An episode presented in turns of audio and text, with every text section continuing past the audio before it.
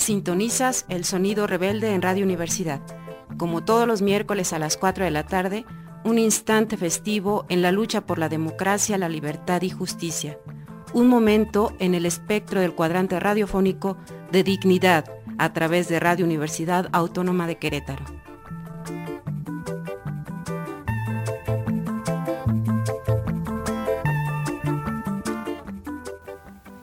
Este es Sonido Rebelde, de izquierda anticapitalista, con la sexta declaración de la selva lacandona y con otra forma de hacer política en esta emisión del Sonido Rebelde del 2 de febrero del 2022. Y continuando con los temas de las semanas recientes, nos vamos con esto que es la crisis y las responsabilidades.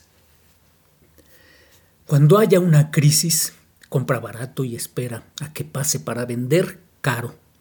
Si no hay una crisis, provócala con una guerra. Para salir de la crisis, haz otra guerra.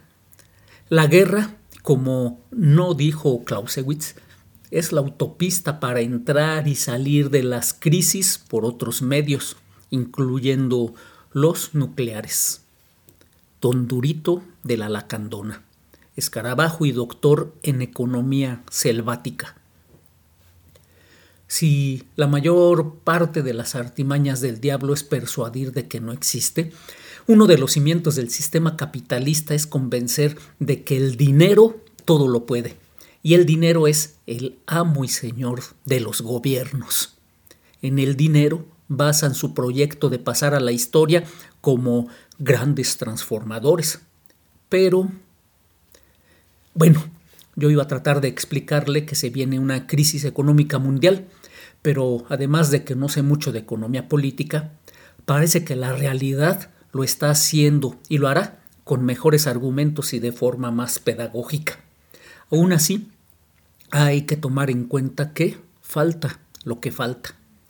Y también hay que señalar que lo que viene no es su culpa de este gobierno ni de los pasados lo que se conoce como gobierno mexicano, tiene como única responsabilidad el creer y hacer creer que tienen alguna forma, ya no digamos de detenerla, tampoco de paliarla. Las malas decisiones que un sector de la derecha desilustrada achaca al gobierno de la 4T no tienen nada que ver con lo que se viene la consigna subyacente de ese fragmento de la derecha realmente existente que se siente despechado y engañado sería estaríamos mejor sin López Obrador. Y suena, además de poco original, falsa. Cualquiera que hubiera quedado, mi Danaya, el Bronco o la de las copias mixeros, cualquiera se hubiera tenido que enfrentar a ese entorno mundial adverso así dicen los think tanks del gran capital, y salir derrotado y buscando culpables. Y todos hubieran hecho y estarían haciendo lo que hace el gobierno actual, mentir y maquillar. Claro, hablo desde y de los pueblos originarios, aunque estoy seguro que otros sectores podrán decir si se han visto beneficiados o no con la política económica del Supremo por no hablar de su política social y el renegado fracaso del combate a la delincuencia. Es necesario entender que el desagrado que se manifiesta en ese tramo de la derecha es ampliamente compensado por el sector restante, que es el mayoritario, por no hablar ya del gran capital, que está más que encantado y satisfecho con las medidas que abonarán el estallido y escalada de la crisis que se viene. Imagino que esto les molestará más que si señalamos que son lo mismo, pero el balance hasta ahora es que hubiera dado lo mismo que quedara uno u otro u otra. Hubieran iniciado festejándose a sí mismos hubieran declarado solemnemente que un nuevo ciclo de esperanza, trabajo y bonanza iniciaba para el territorio que se encuentra al sur del río Bravo y al occidente de Guatemala y Belice. Hubieran repartido las mismas limosnas, aunque con otro nombre, se habrían desdicho de no pocas cosas que hubieran prometido en campaña, hubieran achacado al rencor y la envidia las críticas que se les hicieran, hubieran hecho llamados a la unidad y al patrioterismo, se hubieran postrado igual ante los designios, bravatas e insultos del capataz, que en el norte revuelto y brutal babea, y habrían adjudicado sus errores al entorno internacional adverso. Todos, como el actual Supremo, basarían, basarían su plan de gobierno en el dinero. Sus discrepancias están en que el Supremo piensa que con lo del ficticio combate a la corrupción basta y sobra para colgarse medallas de otros, otras, otras. Pero la 4T no roba, alegarán.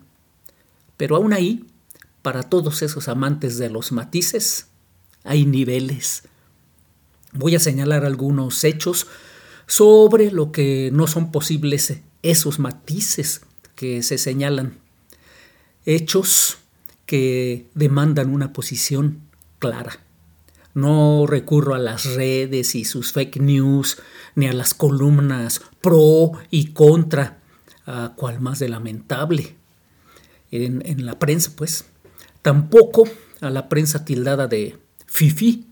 Tuve que eliminar como fuente al seminario Proceso, al que, de un eructo del Supremo, se le borró toda una historia de labor e investigación periodística difícil de igualar por otro medio. Así que me he circunscrito a las declaraciones y hechos reportados en las páginas electrónicas gubernamentales, mañaneras y templetes incluidos, y a lo, a lo reportado en la prensa que se apoya. Hechos.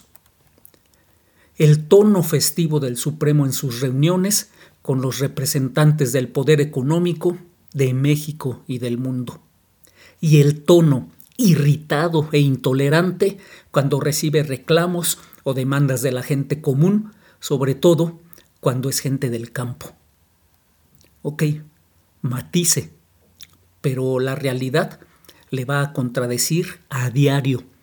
En el caso de los señores del dinero, es un cortejo que raya en lo obsceno y que no se traduce en el respaldo real que se busca con ello. En el caso de los comunes, se entiende que el Supremo no paga para que le peguen. La imposición de las filias y fobias propias de un tirano. Mire, yo lo entiendo. Cada quien tiene sus querencias y sus desquerencias, ni hablar, pero nada da derecho a nadie de imponérselas a la demás gente. Y cuando el Supremo dice que tal y cual son unos tales por cuales, pues eso sí calienta, como él suele decir, y como lo ha demostrado el legislativo y el asesinato de Samir Flores, el deseo de agradar al Supremo llega a crímenes y desfiguros. Solo los tiranos buscan réplicas en sus gobernados y así le va a esa nación. El trato a migrantes. Mire, lo puede ver donde quiera y puede usted decirse para sí, horror, ¿en qué país pasan esas cosas? Y pasa aquí, en este país que se llama República Mexicana. Y lo que sale en los medios que sí apoyan no es ni una fracción de la pesadilla que se les ha impuesto a centroamericanos en la frontera sur. Sí, también a africanos, caribeños, asiáticos y mexicanos Dígame, ¿cómo se distingue una persona chiapaneca de una guatemalteca, hondureña o salvadoreña? ¿En que no tienen papeles? Vamos, pregunte usted en el INEGI o en el INE cuántos mexicanos no tienen papeles en el sureste mexicano. Que canten el himno nacional.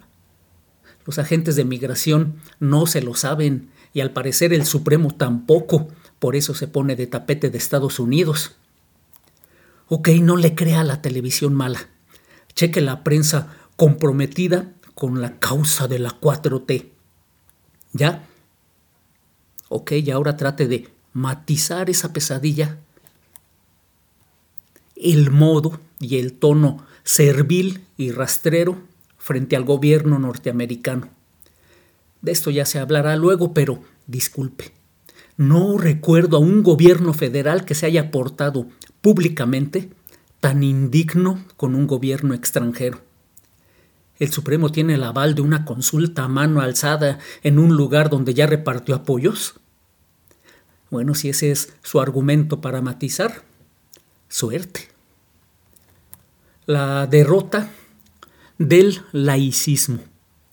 Desde que el Salinas Malo, Carlos Salinas de Gortari, en acuerdo con el alto clero católico, abrió las puertas para que la religión diera sus primeros pasos en asuntos de Estado, pasando por el hacerse pato de Cedillo, las genuflexiones de Vicente Fox, el mocho de Felipe Calderón y el uso mediático de Peña Nieto, la militancia religiosa del Supremo actual es indefendible y es algo que, lo que queda de nación, habrá de pagar muy caro y no a los plazos cómodos de las tiendas Electra. El impulso y aceleración de los megaproyectos y la destrucción de territorios de los originarios. El argumento de que son obras ya avanzadas no valió para Texcoco. El señalamiento y descalificación por parte del Supremo de la oposición a la termoeléctrica en Morelos le costó la vida a nuestro compañero Samir Flores Soberanes en términos de las páginas rojas o policíacas de la prensa, eso se llama poner a la víctima. No importa qué digan y cómo quieran justificarse, cargarán con su muerte. Vaya pues, matice. El Supremo no jaló el gatillo. Sí, Trump ni Biden tampoco el aliento al individualismo y la confrontación con la comunidad. Con el argumento de combate a la corrupción, se pretende que la entrega de apoyos, dinero pues, a individuos es más efectiva. En primera, si es que hay corrupción en organizaciones campesinas no gubernamentales, etc., se deben señalar quiénes, cuánto, dónde, la omisión es complicidad. Si no, pregúntenle a la Robles. Ahora que en el caso del campo, el problema no es solo que se individualice la entrega. Ok, si los miembros del gabinete del campo y asesores que lo acompañan no tienen imaginación y solo pueden optar por la entrega a organizaciones gestoras o al individuo, se entiende por algo están en el gobierno. Pero elegir a un banco como vehículo de las bendiciones de la 4T, porque la forma que eligieron tiene como beneficiario directo al coyote o intermediario. Banco Azteca del grupo Electra, en el caso del programa Sembrando Vida. Las declaraciones del Supremo son que se dan 5 mil pesos a los campesinos que le entran a ese programa. Falso. Al campesino se le entregan máximo 4.500 y en algunos casos solo 4.000. La razón se dice de que solo se le entreguen 4.500 es que los otros 500 se van a un fondo de ahorro.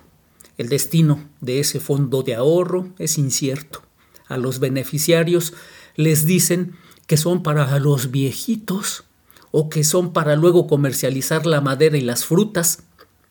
Veamos, el cedro y la caoba tardan unos 30 años en ser comerciables, es decir, que vale la pena cortarlos y venderlos, pero el sexenio acaba dentro de tres años. Si no me falla la aritmética, se necesitan cuatro sexenios más para que lo que se siembra pueda ser comerciable. Se supone que durante los próximos 25 años los beneficiarios recibirán 4.500 pesos mensuales. Así que o se asegura que el Bolsonaro, Macri, Moreno, que ya se echa para relevar la administración de la tormenta, se comprometerá a mantener ese programa o se trata de un programa transeccional que compromete el apoyo campesino a un partido político. El asunto es que en este movimiento de dineros, el banco retiene 500 pesos y en algunos casos mil pesos con el mismo argumento de que el campesino debe ahorrar por cada sembrador de vida 500 pesos o mil. La encargada por el Supremo para eso habla de hasta 230 mil beneficiarios. Eso serían 115 millones de pesos mensuales que tiene ese banco a su disposición. Usted puede acudir a su economista de cabecera y preguntarle qué es lo que hacen los bancos con los ahorros de los cuentavientes. Ahora bien, en algunas sucursales de esa desinteresada y filantrópica institución que es Banco Azteca, se les dice a los campesinos que solo les entregarán cuatro mil para que aprendan a ahorrar. Si dado fuera que todos los beneficiarios tienen el instinto de ahorrar, tan apreciado en la cultura del dinero, entonces serían 230 millones de pesos al mes por 12 meses, por 5 años, a partir de octubre del 2019 que empezó ese programa. Pero digamos que no, y solo son 115 millones al mes, 1.380 millones de pesos al año, 6.900 millones de pesos en lo que queda del sexenio, que no es sexenio. Si al término del sexenio y en las elecciones presidenciales y legislativas del 2024, Dios no lo permita, no quede el mismo Supremo o un equivalente del partido oficial, el beneficiario se convertirá en perjudicado. Tendrá dos hectáreas y media inútiles porque ya no tendrá la paga para remediar el haber perdido sus animales. Se debe usar potrero o su milpa si se siembran los árboles en acaguales de recambio. Además, el Supremo, con la bendición de sus asesores matizados, está realizando una nueva reforma agraria, apalancado en la iniciada por Salinas el Malo, Carlos Salinas de Gortari. La condición en una comunidad ejidal para que se otorgue el sembrando viva, vida, sembrando lata, es que los derecheros, los ejidatarios con derechos agrarios, le cedan a los solicitantes dos hectáreas de las que son su derecho. Esto quiere decir que la nueva reforma agraria 4T eh, consiste en quitarle tierra a los que menos tienen y repartirla. Por supuesto, además de que eso ha permitido una nueva forma de corrupción se han dividido las comunidades partidistas hasta llegar a las familias, confrontando a los hijos solicitantes con los padres derecheros, peleas que escalan hasta las amenazas de muerte. Hay más historias que seguramente usted no va a creer porque tiene mejores datos. Por ahora solo le diré, la ecuación que señala tanto dinero igual tantas hectáreas sembradas es una mentira. Los partidistas simulan la preparación del terreno o prestan hectáreas cuando llega el delegado del Supremo o se mochan con el encargado. Tú pon ahí que sí estoy haciendo el vivero y que tengo las dos hectáreas, yo te paso un tanto de los 4.500. Y aún así, cientos de comunidades rechazan el programa porque, dicen textual, no vamos a trabajar de peones del gobierno. La tierra es nuestra y no del finquero hecho gobierno. Pero bueno, es seguro que el Supremo tiene otros datos y nosotros solo estamos en una pequeña porción de un pequeño estado de la República. Así que sigamos el dinero. Según la página electrónica del grupo Electra, cada tienda cuenta con una sucursal de Banco Azteca. Es decir, el campesino va al banco a recoger su limosna, que no es limosna, Ahí mismo la atiende una persona con una playera con el logotipo del banco y del gobierno de la 4T. Como debe de ser, la persona le recomienda al campesino el ahorro y los seguros. Uno nunca sabe lo que puede ocurrir. Por ejemplo, que le roben la motocicleta. ¿Cómo? ¿No tiene motocicleta? No se preocupe, tiene usted suerte. Siempre he dicho que la gente con suerte a veces no se da cuenta de lo que tiene. Mire, aquí tenemos esta poderosa máquina de 125 centímetros cúbicos marca itálica, filial del grupo Electra, que usted puede llevarse ya. Sí, ahorita mismo. Y solo por ser usted le voy a regalar el casco. ¿Es usted soltero? Sí. Se me hace raro porque alguien tan apuesto como usted. Bueno, mire, en esta moto cabe muy bien otra persona. Ya verá usted que todas las muchachas van a querer que las lleve a pasear. Mire, es mejor comprar en paquete, ¿me entiende? Así se evita usted vueltas. Entonces, yo le recomiendo que de una vez abra su cuenta aquí en el banco, agarre el seguro que le ofrecen. Es obligatorio para abrir una cuenta compre la moto a plazos y de una vez asegurada por si se la roban o se descompone. Así usted va a regresar a su pueblo en moto y con todo y casco. Todo esto es real. Un compa zapatista acompañó a su cuñado partidista y pudo constatar todo lo que le refiero. Claro, los nombres se han omitido para proteger la impunidad, perdón, la presunción de inocencia del Supremo Gobierno. ¿Y la moto? Bueno, eso ya no sabemos porque el compa se tuvo que regresar en transporte público. Su cuñado se gastó lo que le sobraba del abono de la moto y los seguros en latas de cerveza. No cabían los dos, o las latas de cerveza o el compa. Ganaron las latas. El compa zapatista regresó bravo, qué soltero ni qué nada si está casado con mi hermanita y ya van para el cuarto chamaco. Ah, pero deje que se entere mi hermanita. Ahí sí va a necesitar el seguro mi cuñado. Los principales accionistas del grupo Electra son Hugo Salinas Price, Esther Pliego de Salinas y Ricardo B. Salinas Pliego. Los dos primeros son los padres del tercero.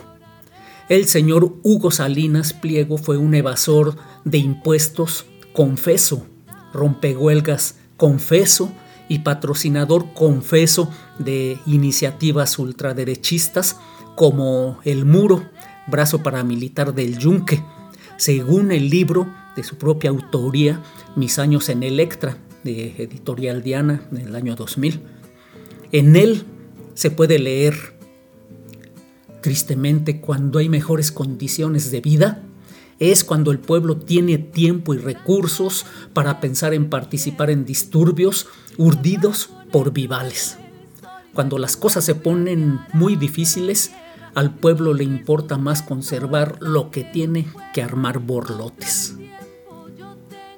Este grupo Electra es el que ha sido elegido por el Supremo para manejar las tarjetas, de la política social del gobierno de la 4T. Para más, se puede consultar el artículo al respecto de Álvaro Delgado, aparecido en la revista Proceso, edición 2208 del 24 de febrero del 2019. Ups, había dicho que no iba a referirme a ese semanario hereje y demoníaco. Ok, pero puede hacer como yo, consiga el libro. Créame que da escalofríos leerlo. O hable con Álvaro Delgado, pero cuide que el Supremo no se entere. Bien, pues continuamos con esto la próxima semana. Por ahora, para cerrar, nos vamos con una rola de esta artista mapuche. Esto es Trafún con Daniela Millaleo. Va pues.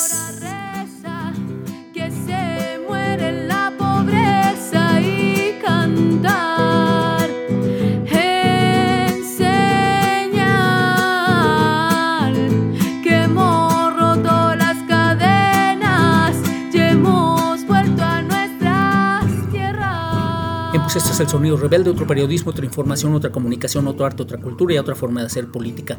Libertad y justicia para todos los presos políticos del país, que se cancelen las órdenes de aprehensión en contra de luchadores sociales, no a los proyectos de muerte y destrucción del mal gobierno y no más agresiones a las comunidades zapatistas. Sale pues la lucha. Sigue.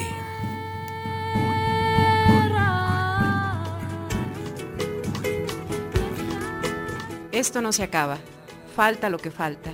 Aquí el próximo miércoles a las 4 de la tarde con más resistencia, rebeldía, dignidad y los ritmos del espejo.